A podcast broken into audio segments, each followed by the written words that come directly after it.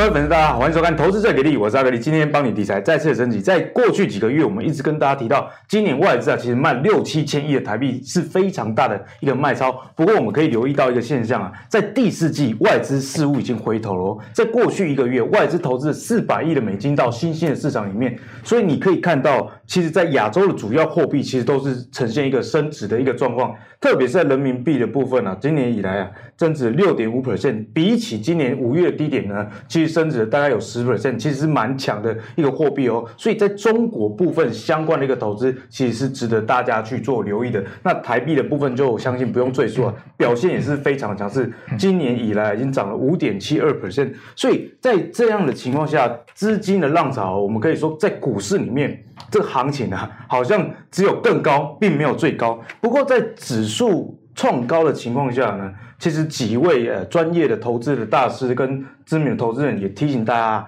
要定静安虑的啦。为什么？我们先来看一下呃，古月涵哦，古月涵说这可能是今年最后一波了，但是国际上的这个货币宽松还是有在持续这样的情况之下，他认为啊。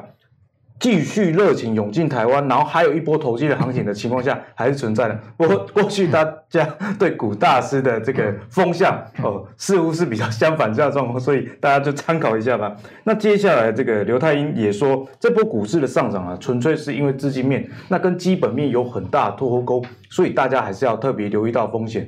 那另外像谢金河社长，他也是说了，股价会涨。哦，涨了这么高的情况下，其实大家更应该去找基本面，而不应该被这种没有见过的指数，比方说一万四千点这样就被吓到，觉得呃就不能投资。因为在台股里面，其实还是有很多啊、本一比很低的股票，那其实财报体质也相当不错。所以我认为啊，在接下来选股，不是说你不能去买，而是选股哦不选是这样的策略呢，可能是更值得大家去留意的。那首先呢，介绍一下我们今天的两位来宾，第一位是我们资深财经专家木华哥。大家好，第二位是我们很多头衔，哎，听说最近也很多水果的，我们的股快对对对对，是是是，阿格力好，木华哥好，哎，什么叫做很多水果？其实我不太懂这个梗。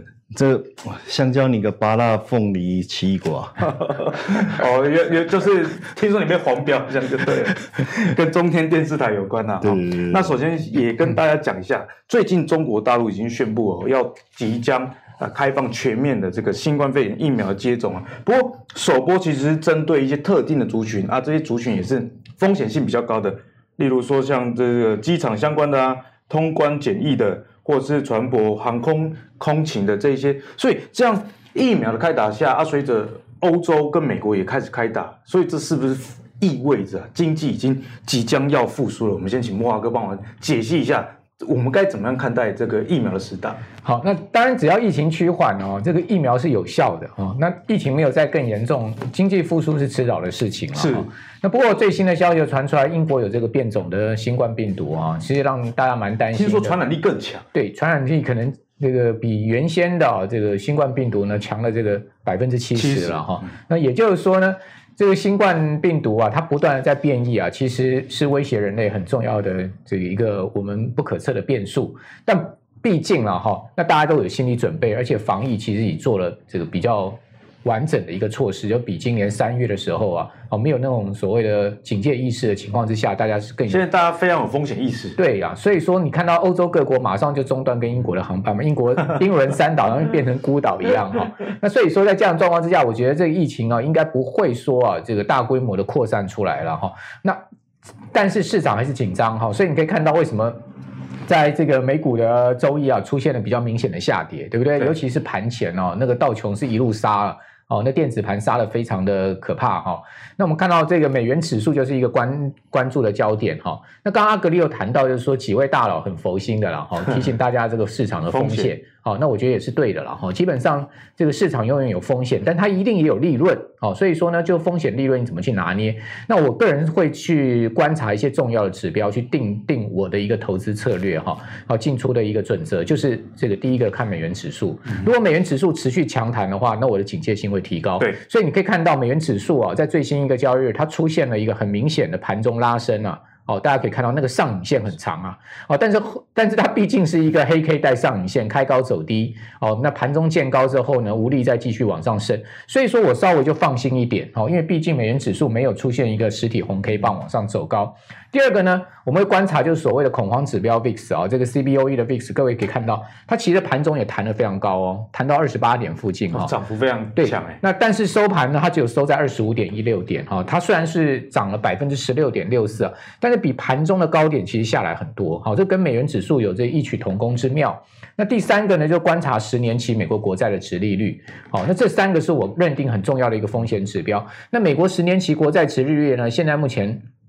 还没有达到一趴，我认为啊，这个股市比较大压力是应该是越过一趴了，一 percent 的时候。那在最新一个交易日美股周一啊，它随着这个美元的这个弹升啊，这个呃，包括我们刚刚讲呃美股的弱势啊，那美债殖利率是有往上走高的情况哈，它大概是啊走走高了差不多四四个多的基点哈，到九九呃零点九四附近，但基本上它并没有出现一个很明显的大幅的拉升，好，所以说在这样状况之下，看起来。市场的这个惊恐程度啊，其实是有限的了哈，就没有说被英国这个呃病毒突然的消息啊给吓到，整个全球股市都趴掉哦。那当然跌的比较重的是欧洲股市，你看德国的跌三趴嘛，哦，那个他们毕竟是首当其冲。但是我觉得美股还算算是相对冷静，最主要因素啊是因为在这个资金面上面哈还。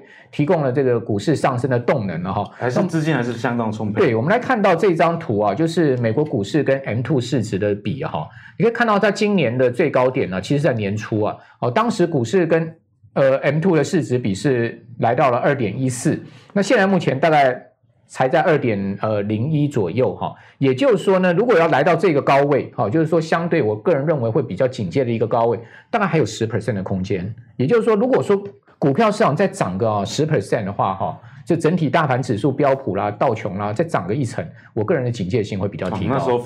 基期就实在是太高太高了。对，好，那另外我们可以看到，这个是美美呃美银美林啊，它的这个呃全球客户的一个曝险部位哈，大家可以看到这个曝险部位它代表什么？代表就是市场的买力了。好，那它这个买力其实已经是来到一个相对临界高点。对，那这也告诉你，就是说这一波。真正让全世界股市冲上来啊，就是资金面的一个行情哈，所以说景气面没有跟上哈，倒不是一个太重要的事情哦，就是说大家会担心说经济复苏这些事情，事实上经济还没有复苏，股市已经涨翻了。好，那经济一旦真正的复苏，股票都涨，倒不见得会涨哦，因为已经提前反应。对，好，所以你可以看到最近这个 OECD 的领先指标，它其实啊弹上来，它有点走平的味道。那也就是说呢，现在目前整个情势是处在一个经济要复苏不复苏一个比较不明朗的状况之下。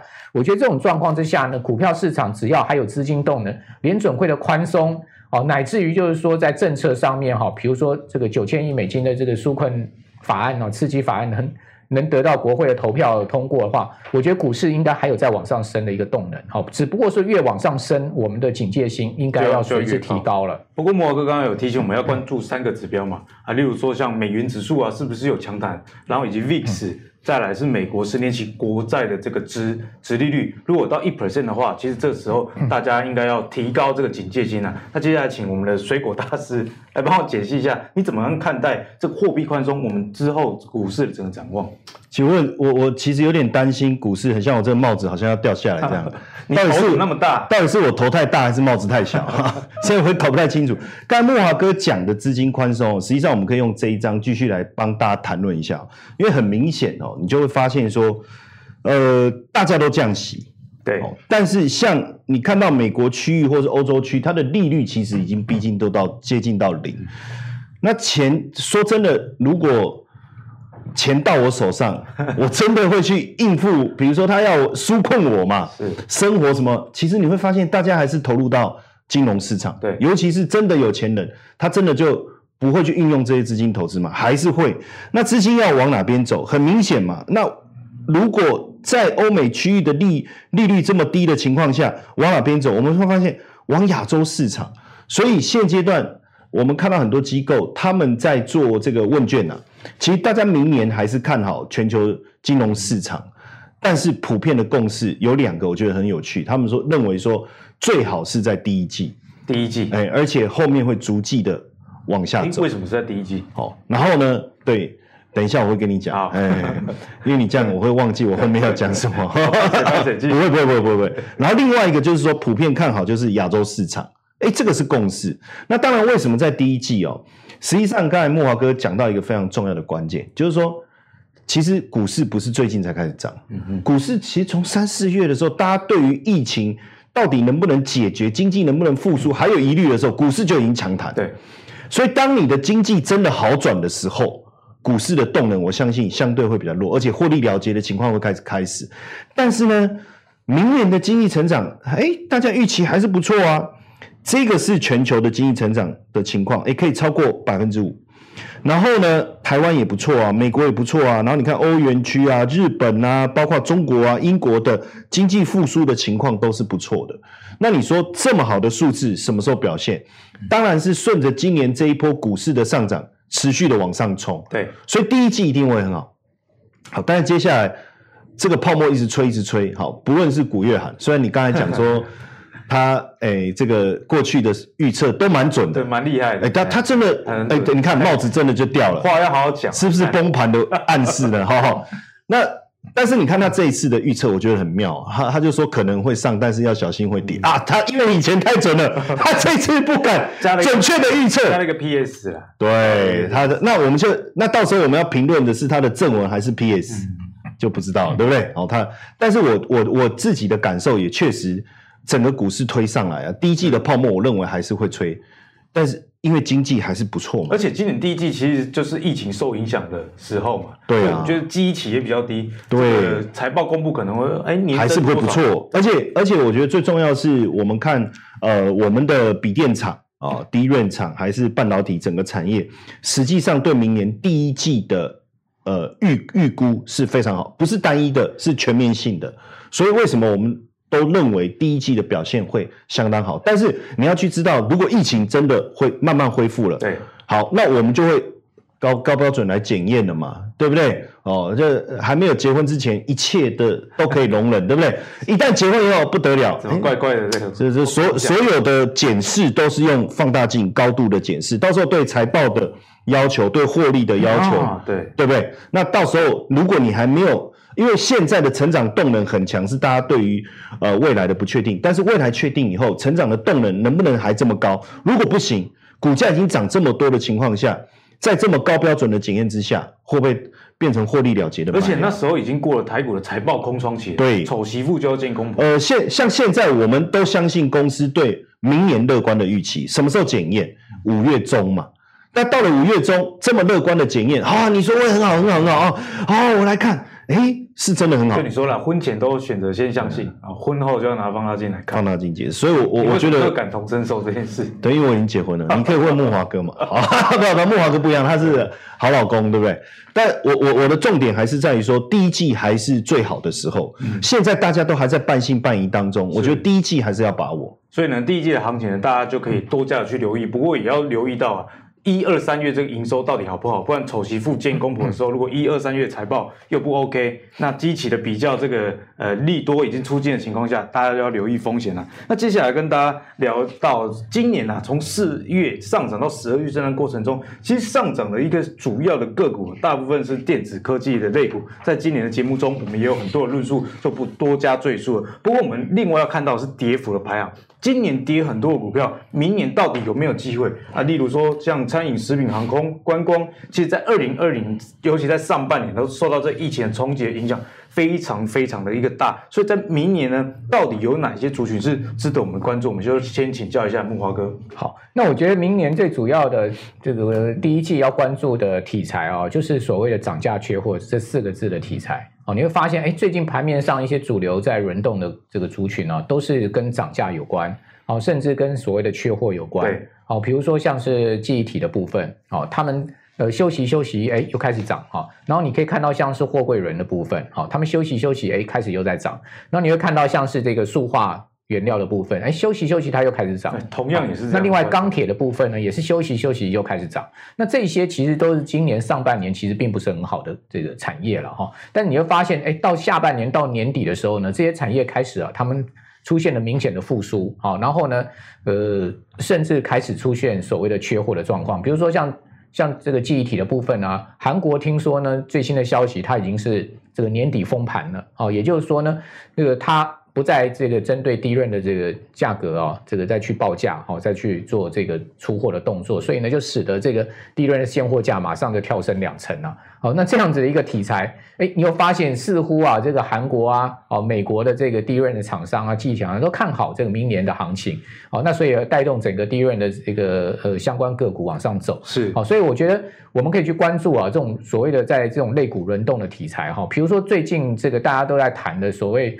呃，这个航运的这个族群，航海王都出来。对，航海王航运的族群，其实我们上个礼拜啊，也有跟大家讲，从这个呃十一月的营收啊，去看一些热门族群。其实我们谈到两个族群，一个是这个航运族群，另外一个是钢铁族群嘛，哈，都是最近啊非常呃表现亮眼的族群了哈。那么看到事实上航运有没有它的基本面？它的确是有基本面哈。比如说我们来看到这个。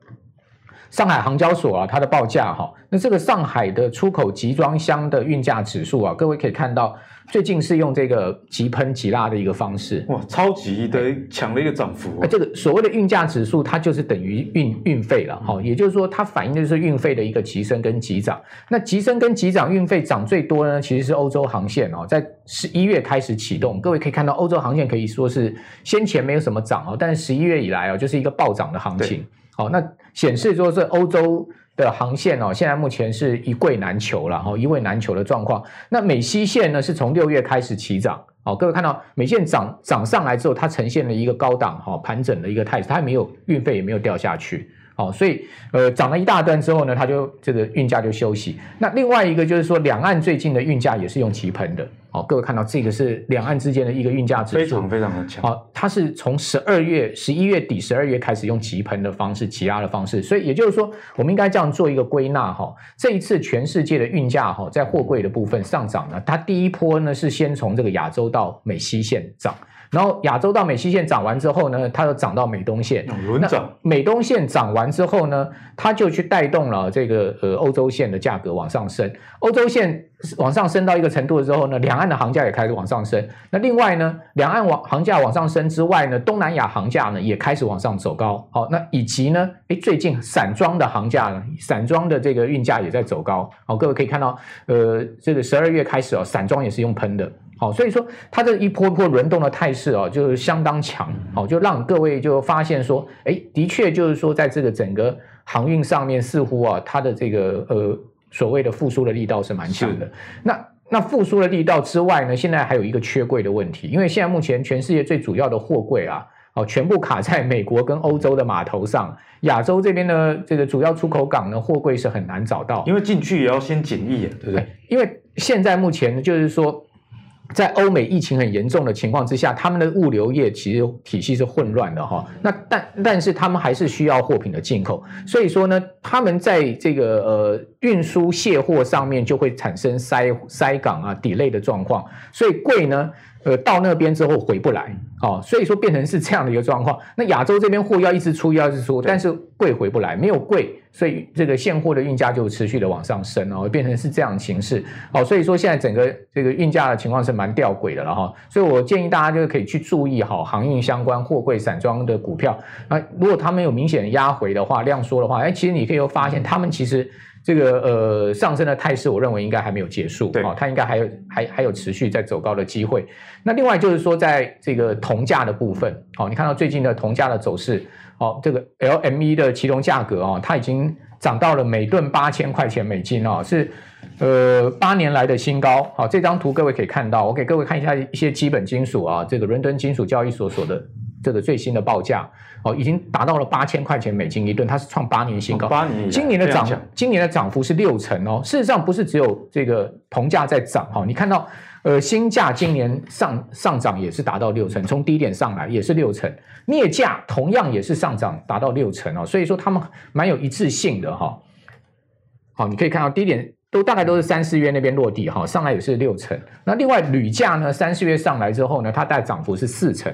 好，那铅价就走的比较温吞一点，不过也还是有二十五 percent，对，它也是有二十五 percent 的一个涨幅啊。所以说，你从这些金属基本金属的价格啊，你就可以发现，哎，最近真的是整个啊这个原物料的行情在启动，好，包括铁矿砂，中国大陆的现货价呢，哈，它其实呃也涨了有差不多七成左右，哈，从今年的低点上来，这个铁矿砂的现货价格也涨了七成左右，所以。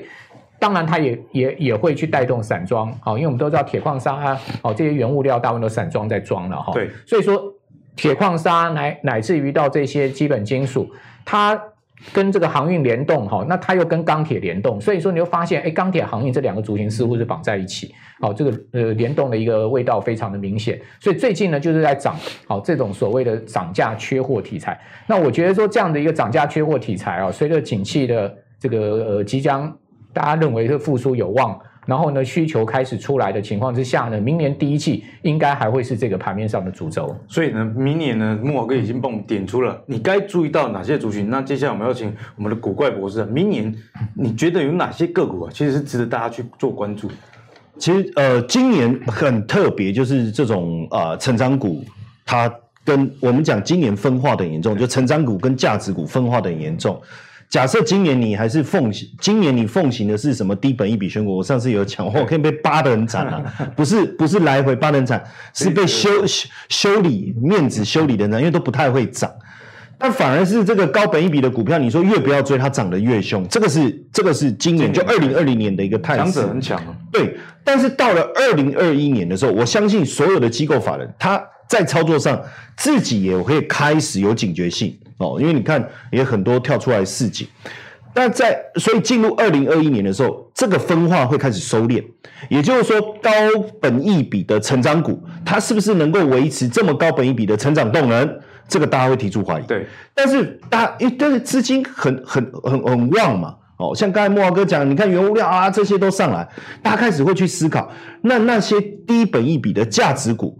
业绩也相对稳定的，是不是会资金往那个地方靠拢？那这种分化的状况就会慢慢收敛，也不是说成长股就不会涨，但它要涨得像过去这么凶，有点困难。就像今年两者绩效差这么大的情形，你觉得可能会变？对，你看像过去好了，假设说今年一开始呃疫情在发生的时候，我们去讲航运类这种低本益比、低股价净值比了。谁谁谁会有兴趣啊？完全不会有人。但是现在这种低本益比、低股价净值比，即便是航运类，现在涨到现在这样，股价净比还是偏低啊。对，那这些会不会还有动力？那因为我呃，另外一个大家会还有一个想法是什么？那就是在疫情期间受创最严重的，还有一个受惠最最最大的。那受惠最大，比如说像这个这个呃，像辉瑞这种，就是所谓的跟这个呃生计相关的。那因为我们从最这一次英国病毒的变异，我们真的明白了一件事情：机器狼没有办法摆脱，因为它会一直变，一直变。病毒就是这样啊，而且它它不会让我死，诶，它还会让我更强强壮。为什么？因为它才能活下来。那既然是这样的话，对，我觉得对生技股而言，它不会是一个昙花一现的，它还是有可能持续的好，但是不会再像。疫情刚发生那时候那种强弹了强弹，我不知道是不是因为讲到病毒关系，嗯、所以我有点想咳嗽。对对对，最近天气比较冷。哎，然后呢？但但我我我我没有被病变种的病毒传染了哈。你这个流感病毒？没有没有没有都没有，不要乱讲话啊！然后再来呢？我觉得比较诡异的是什么？是迪士尼啊！啊，迪士尼今年理论上应该到底迪士尼到现在开可可可以进去玩了吗？上海我知道可以，可是像美国有有可以恢恢复营业的吗？好像有哎、欸。然后，那问题是，接下来这部分的复苏会像大家想象的这么强吗？可是它股价已经上来了，哦，那这种这种股票，我会稍微抱持一个怀疑的态度。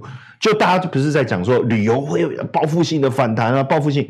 但是我个人这个部分，我稍微比较啊、呃、中性一点。怎么说？因为因为我觉得，假设疫情真的慢慢有好转。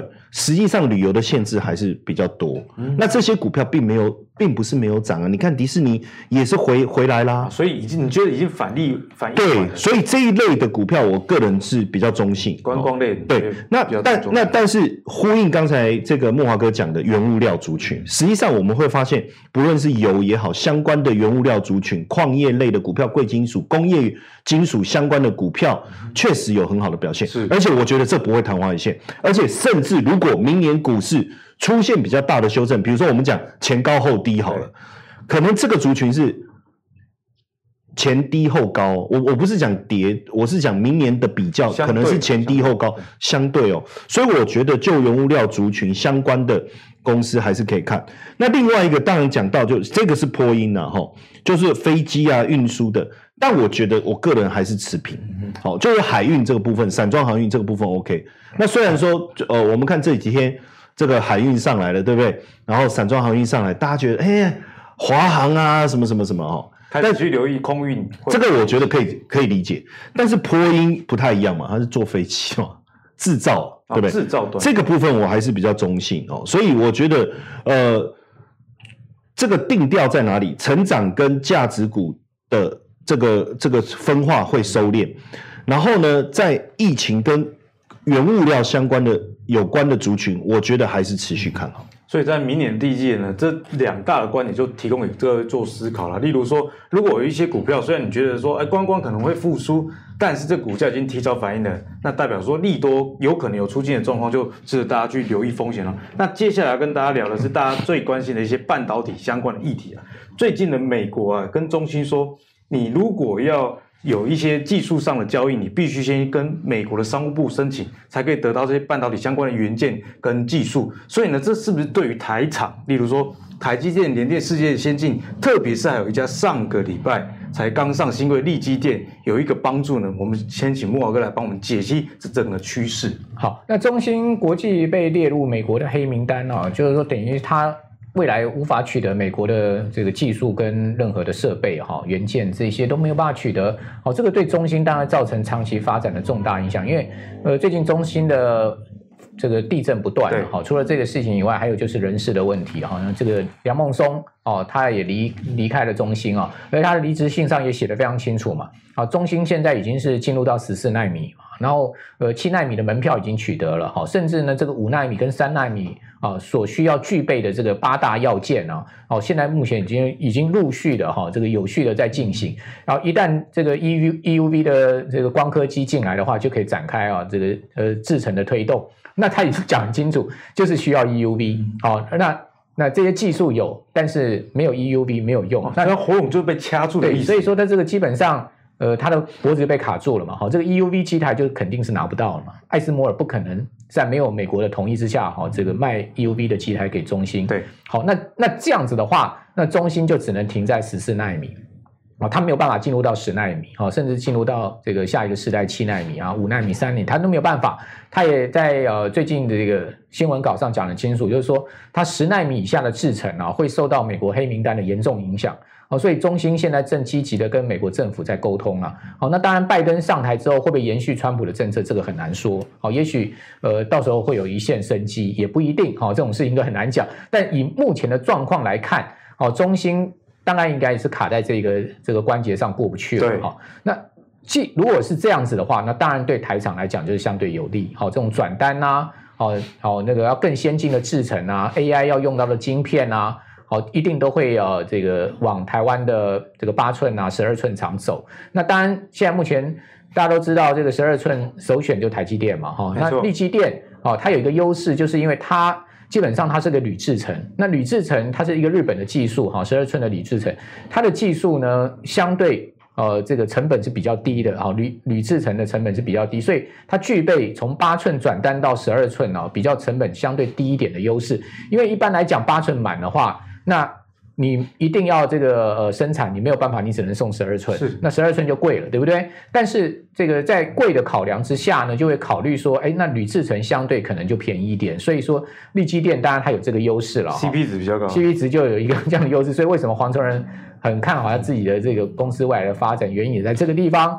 好，那当然在呃整个八寸的部分，世界先进啦，好，台积电啦，啊这个这个呃二八纳米的相关。呃，成熟制程上面哈，我觉得他们是占有很强的这个利基的这个重要的这个利基地位。好，那但那另外呢，台积电因为它的这个折旧啊，大大概也都折完了哈，所以说我觉得台积呃，对不起，联电的折旧也都折完，所以说联电会有一个 EPS 很明显未来几年上升的空间。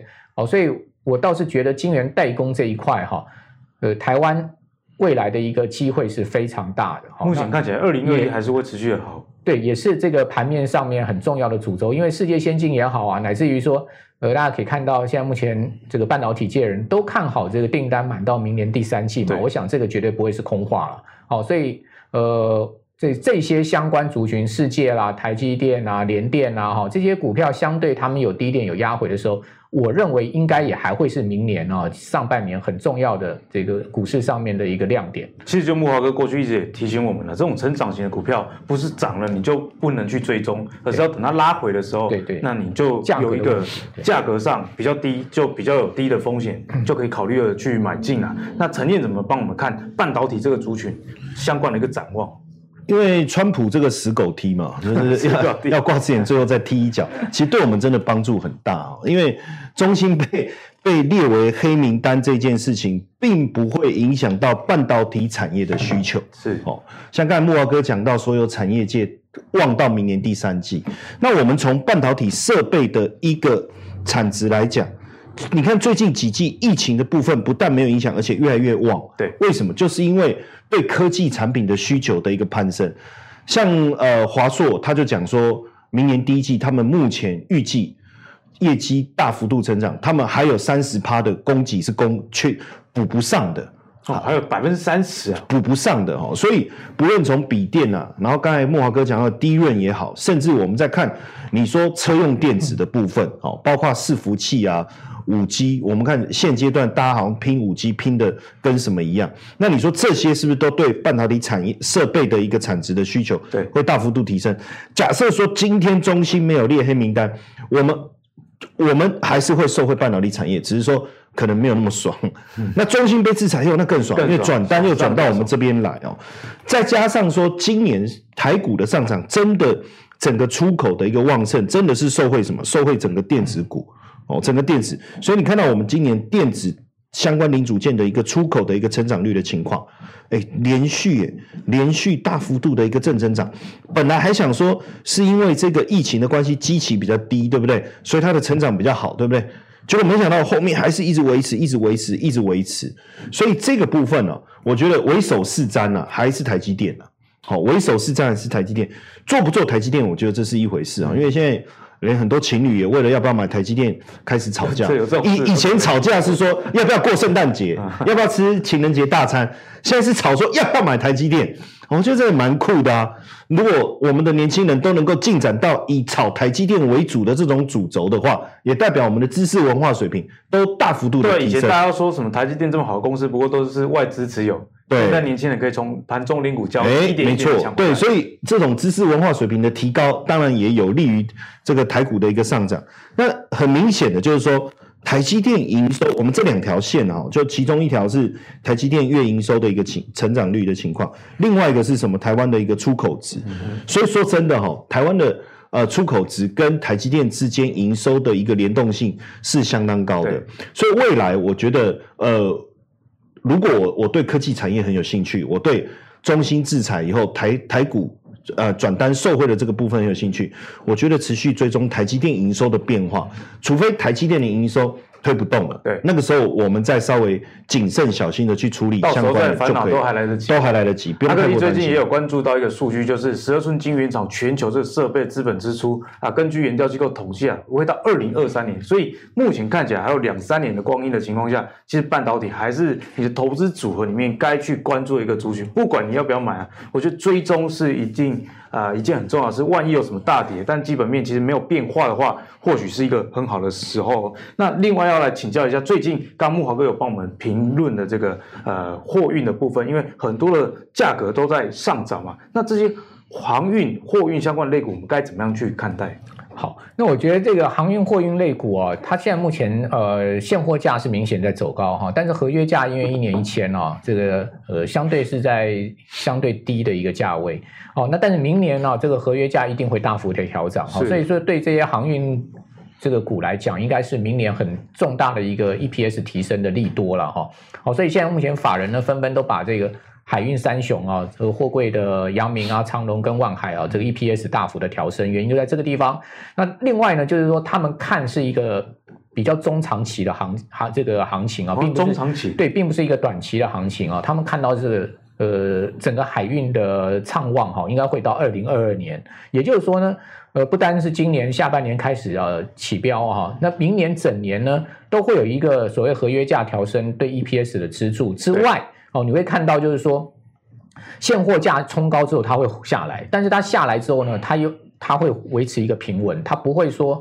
呃，它会去贴近合约价，但它不会不会说它用一个崩跌的方式，所以说这些呃海运商真的可以讲说是出运了，然后他们会走出多年来的营运的低潮期，我认为他们未来的展望性是很好的，所以说也就是说现在如果各位去买这些股票，当然它价位已经高了，嗯、你可能要抱一个比较中长期的持有的心态，对。哦，或者是说呢，你是一个很灵活操作的人，你是比较擅长短打的，那你就是沿。依照技术面来操作它，好，所以我觉得有两种这个操作的空间，一个就是依照技术面好来操作这些呃海运股，是。另外呢，你就是报一个比较中长期啊，看到二零二一年下半年，甚至到二零二二年，好，他们 EPS 大幅提升的一个呃题材，我认为这些股票不会寂寞哈，因为未来整个海运的市况啊会出现明显的转变了，好，也就是说，现在目前我们看到就是海运有几个大的一个变化，那到今天大家才。突然猛然惊觉，就是说，哦，原来。这些呃货柜轮呐，哈，这些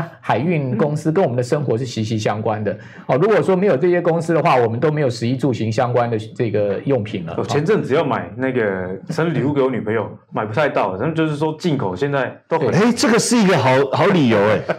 好，所以说还是有买到，好好？所以说你现在就算是空运再发达，好，你也不可能用空运去取代海运。是。好，那海运现在有一个大的变化，就是说。全世界的这个航商联盟啊，他们现在已经集合成三大航商了。那这三大航商，他们发现呢、啊，呃，做成一个联盟，大家不要相互去砍价哦，这个对未来他们长期的营运是有有帮助，比较健康哦。所以你可以看到这个三大航商联盟十大航航运公司啊，他们的获利在今年第三季都大幅的提升。好，那另外呢，就是说船将来不会跑这么快。哦，大家知道，就是说在这个海运这个，比如说亚洲到美洲线。可能最快七天可以跑完，好，那大家可以跑到二十几节的一个航速。那现在呢，他们发现十七节、十八节是最省油的，所以说呢，宁可跑慢一点，好，把时间拖到拉到十几天的一个航航程哦，亚洲到美西，好，那这样子的一个状况之下呢，会需要更更多的这个货柜跟这个呃所谓的这个船只，对，哦，因为我船期变变慢了嘛，好，货物。不变的情况之下，相对我的运量要更大，好，所以说这个也有助于他们的成本的下降跟他们的盈利的提升，因为这个大家都知道，海运相关公司他们的这个油料费啊是占他们成本非常大宗的。那如果跑到十七节的话，那个油料费可以省掉三分之一啊，哦，省三分之一，对啊，对他们的利润就会大幅的提升。所以为什么现在传奇都要长一点，十几天，好，就不是。要用二十几节的速度，火力全开，让它盯到岸，这样就对了。好，所以说这些重大结构性的转变呢，它是一个长期的哈，再加上所所谓的去留的引擎的改变，对，哦，那这些呢，长期的这个发展哈，我认为都是有助于这个海运业的基本面。所以我个人看海运业是看得蛮好的。好，我觉得这些相关的公司，大家不用去太担心他们的这个短期冲高之后的压回。其实冲高压回。应该是呃留给你一个不错的进场时间点，好，就是进场的一个机会。你要用一个比较中长期的心态去看待这一些真正长期低迷啊，从谷底翻身的产业。其实这这些货运业者、航运业者在过去几年 EPS 都是负的，好不容易盼来一个春天，所以这个其实是比较基本面中长期的一个走势。莫哥也跟大家分享，哎，为什么这个？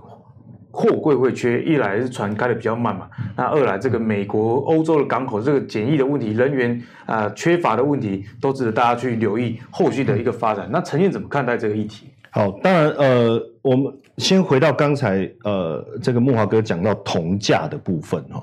那我这边整理这个就是铜金比哈。什么叫铜金比？就是我用铜价去除以金价。那当这个数字在上升的时候，代表什么意思？代表景气复苏的情况。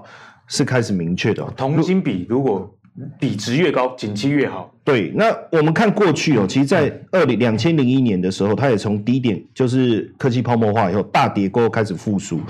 呃，二零零九年就是二零零八金融海啸，然后二零一五那一次也是因为这个呃，在中国的债务问题哈。那你看，负现在的位置也是在呃相当低的一个位阶。那这么低的一个位阶啊。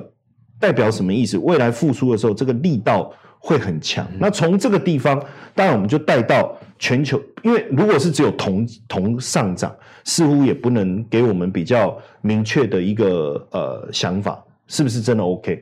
但是我们看这个 CRB 指数，这个 CRB 指数包含了什么？包含油。油价、天然气，所以过去有时候它在涨的时候，我们会怀疑是不是因为油涨的很多带动的。但是最近说说实在的，这一期呃，最近油价上涨的幅度其实还好。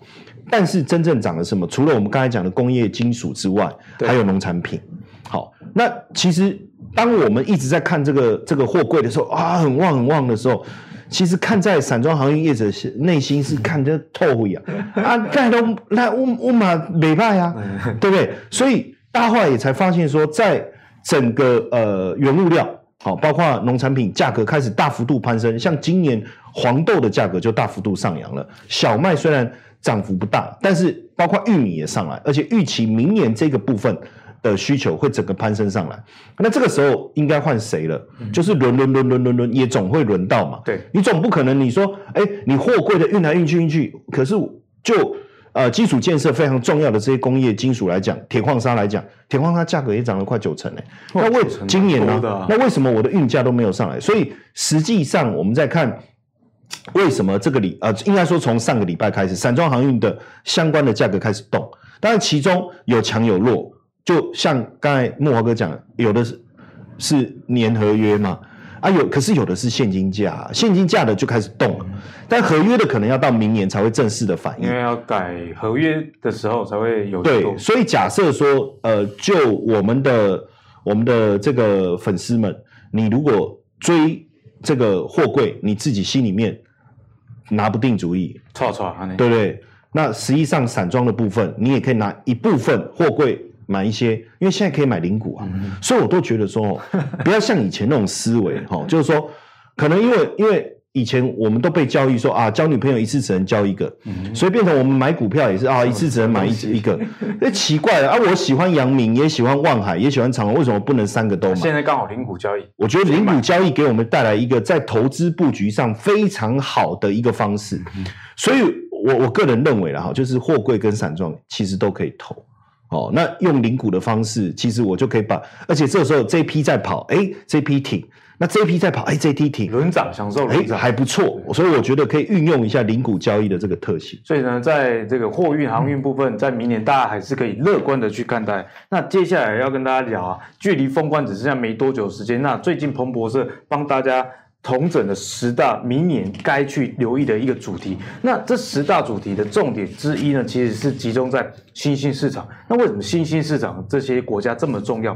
因为他们的整体经济规模大概有三十亿的美元，大概是占了全球哦百分之三十四这样的一个比例。所以这十大主题，哎，其实值得大家去细究里面的一些发展哦。例如说像疫苗啊，或是中国大陆的崛起，以及啊非。洲的资金压力等等，这些其实大家就可以回去做一下功课了。那我们今天就先请我们的两位专家来帮我们看待这个主题。明年到底我们该关注哪一个部分？先请慕驊哥。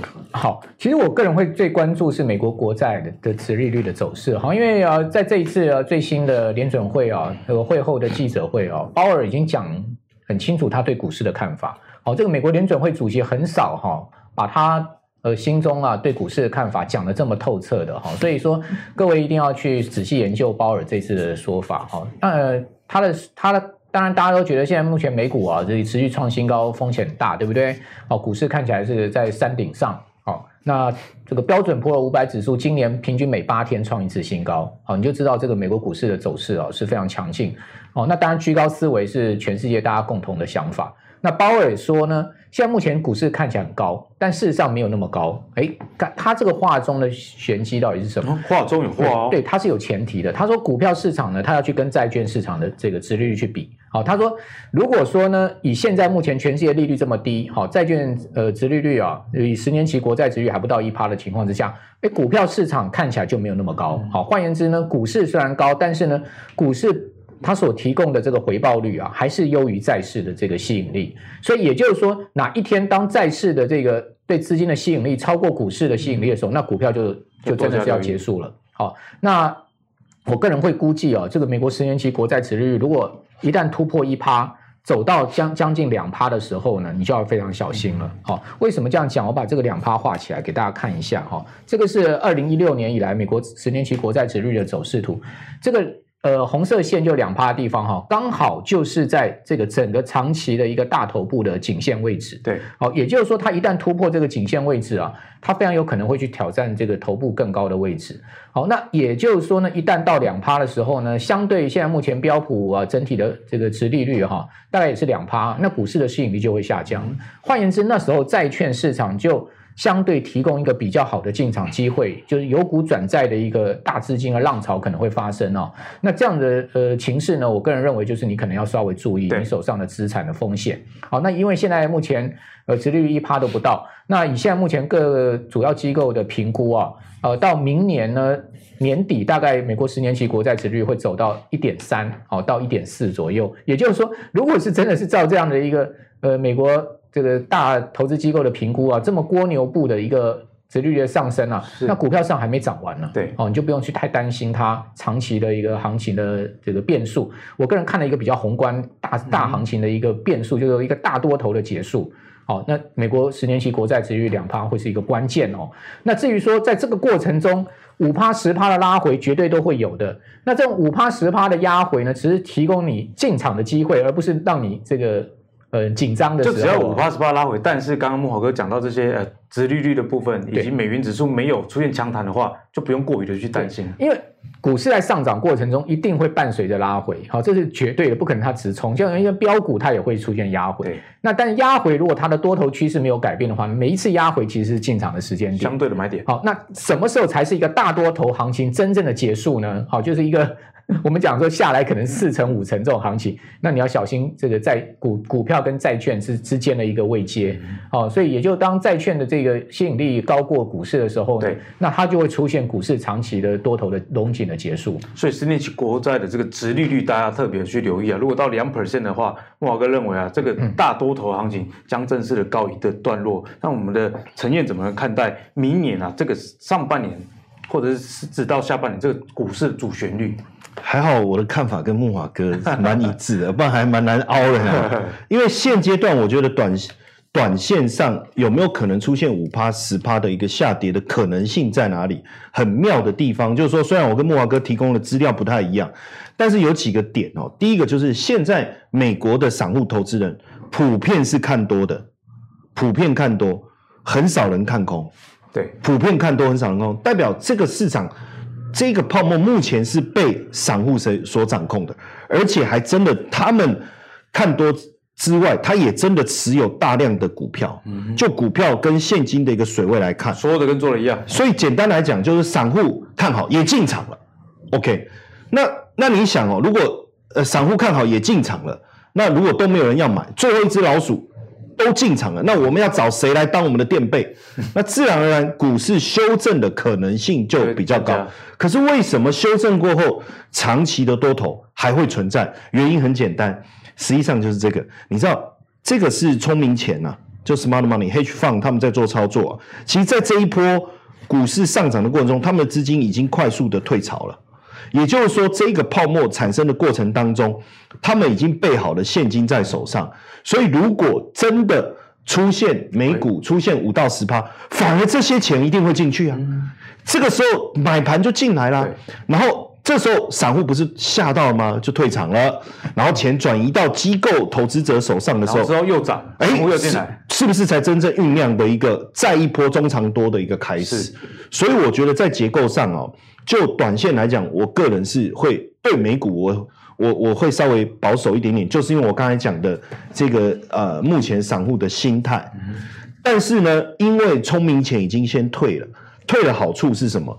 就是当股市真的修正的时候，他手上有够够雄厚的一个资本来来去操作。当然，我我觉得未来的观察，除了莫华哥讲的殖利率之外，我觉得美元到底会不会走持续走弱，是我们现在现阶段的一个观持续观察重点，就呼应刚才莫华哥第一段就讲的东西，然后那因为如果假设呃联总会不再印钞，它不再维持利率，但是目前联总会看起来是要到二零二二三年大概不会有什么改变。那那表示持续印钞的状态下，美元还是会持续走弱。那如果美元持续走弱，代表市场的这个追逐这个投资的资金还会在嘛？热钱还是会在嘛？是，不论对亚洲市场来讲也好，对美国的股票市场来讲也好，还是有很好的不断的这个这个源源源不断的这个资金来源呐、啊。但是，一旦当这个我下面这个是什么？这个是机构就美元的期货的一个呃美元指数，它是一个期货。的指数嘛，哈，那就这个期货的一个部位，那如果期货部位开始翻多，美元也开始止跌回升的时候，我觉得我们就要小心了。